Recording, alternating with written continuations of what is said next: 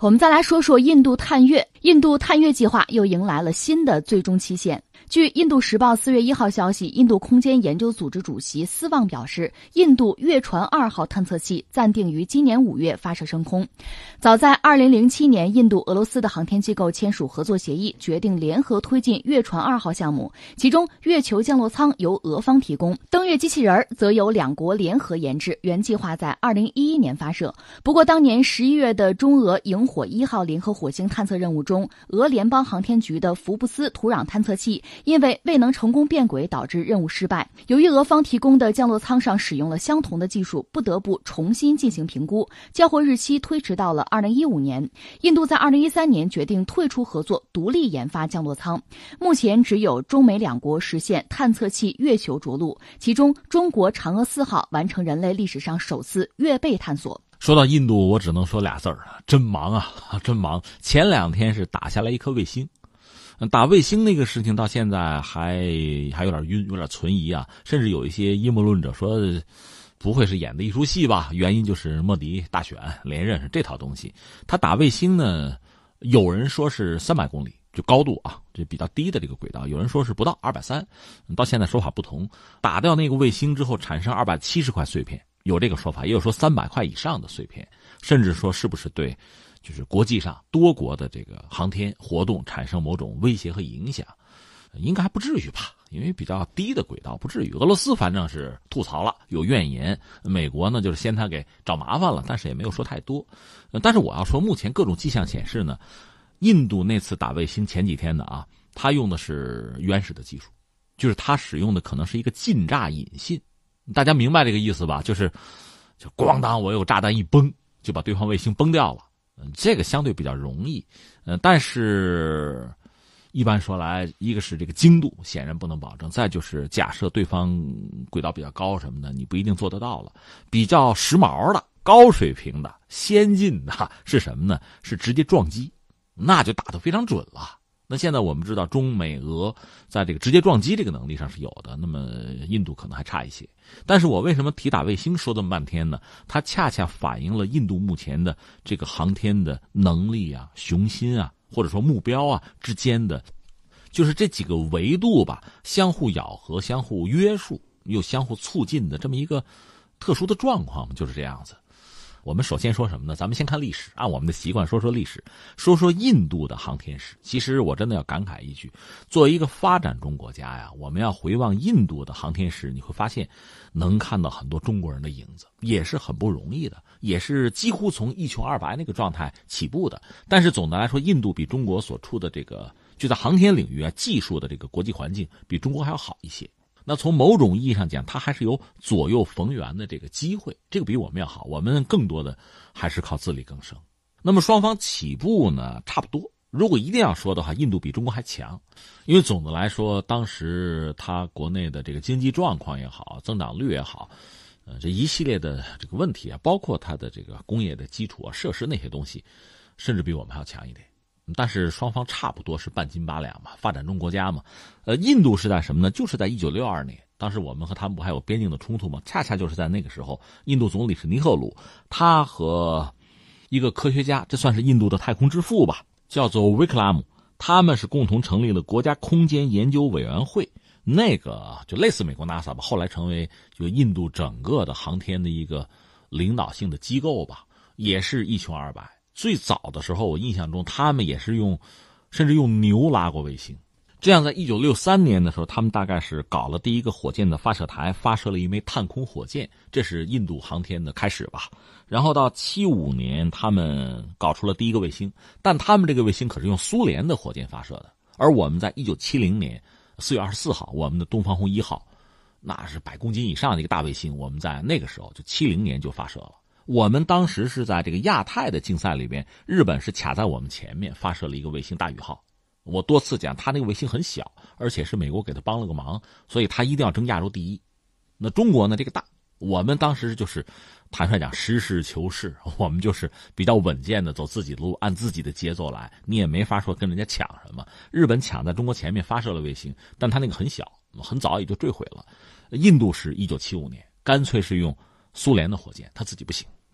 再然后呢，标志性的事件到一九八零年吧，他们用自己的运载火箭从本国的发射场发射了卫星，这是一九八零年了。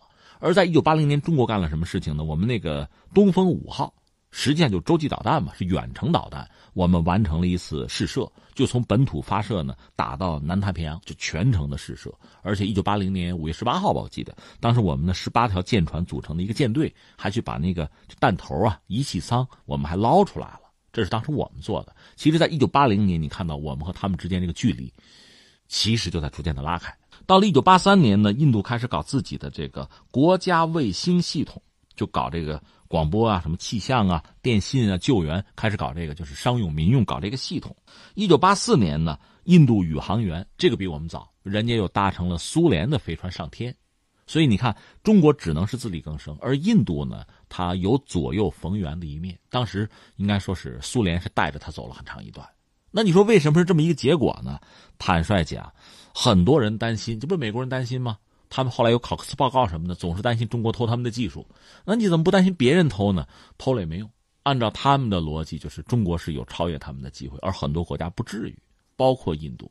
实际上，印度现在做到什么水平呢？也能给英国发射卫星。其实也可以做到，印度的航天能力应该说比巴西什么的还是要强一些，呃，比日本可能就是仿前仿后吧。日本在某些领域，比如说运载火箭这个能力上，其实是高的；另外在半导体等等这些领域是高的。而印度它因为作为一个独立的国家，应该说在整合这些技术的能力上还是达到一定的水平。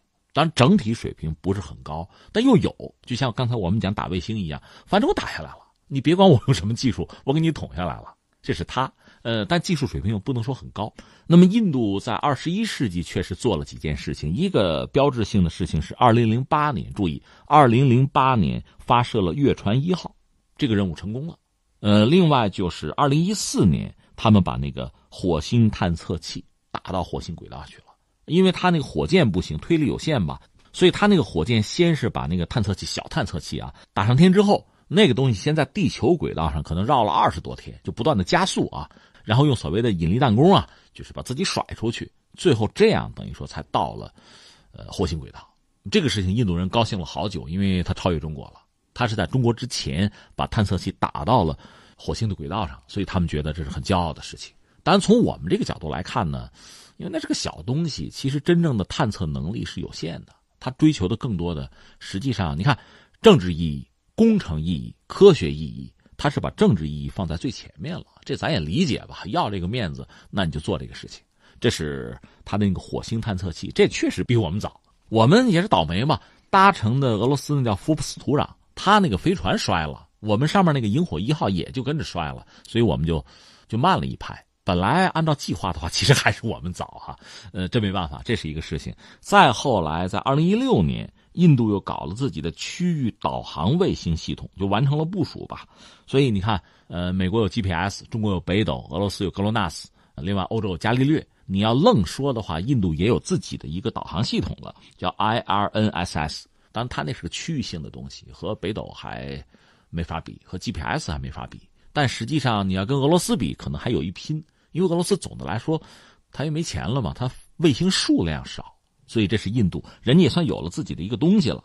再就值得一说的是，这个一箭多星，在印度之前呢，俄罗斯在二零一四年曾经有一个一箭三十七星，而后来呢，印度搞了一个一箭是一百零四星呗，这算是世界纪录，他们也很骄傲是吧？但是我就觉得这个记录其实其实也就那样，因为它这里面有几颗大卫星。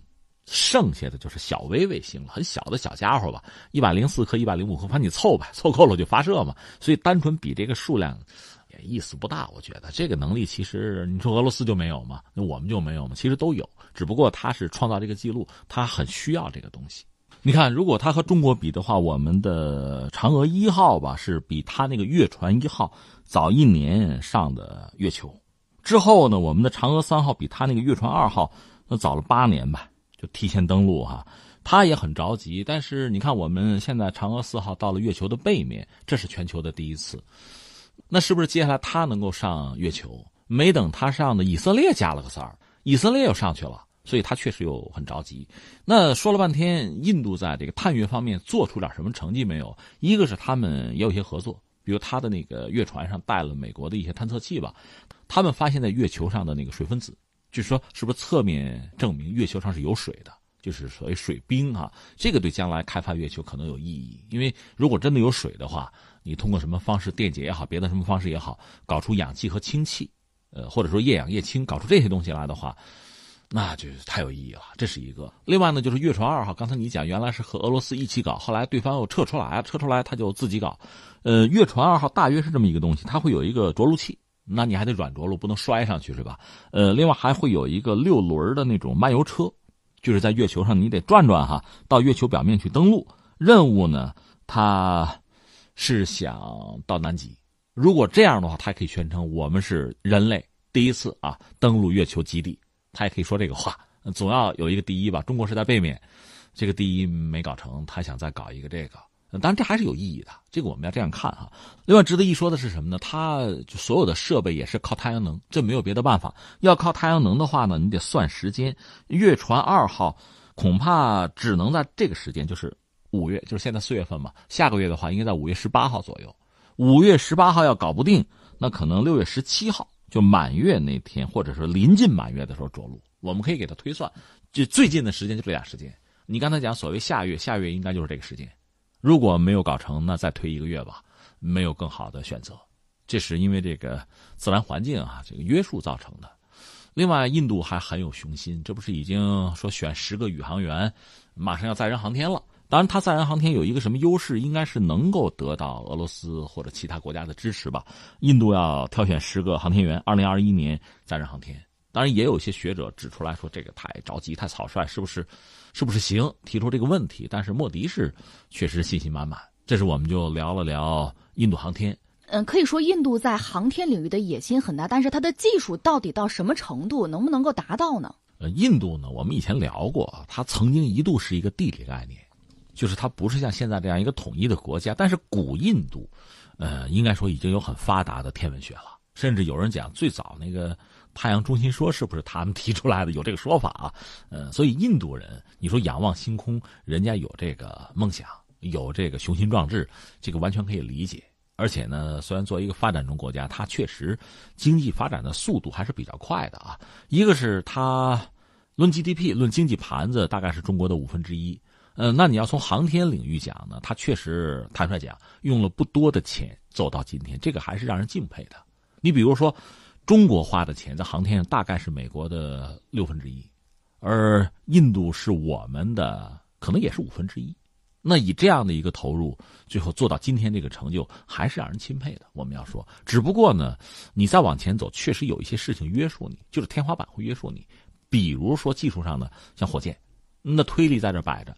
或者说其他的一些基础设施的建设呀，包括规划的能力等等等，这些都会约束它的这个航天领域的这个拓展。当然，好在哪儿呢？一个是它航天是这么多年，我们说发展从六三年开始到现在，有相应的经验，它这个相关的机构吧，组织上也算是成熟。当然，它国内制造业要差一些，好在它又有这个 所谓左右逢源嘛，比如从俄罗斯或者从其他国家得到一些帮助，这种可能性是有的。所以总的来说呢，他走的到现在还不错，投入也不算很多，嗯，但是我们刚才说了嘛，因为这个瓶颈的约束，它还能走多远，这个不太好讲了。这取决于他们真的，我觉得还是要有一个实事求是的态度，量力而行的态度。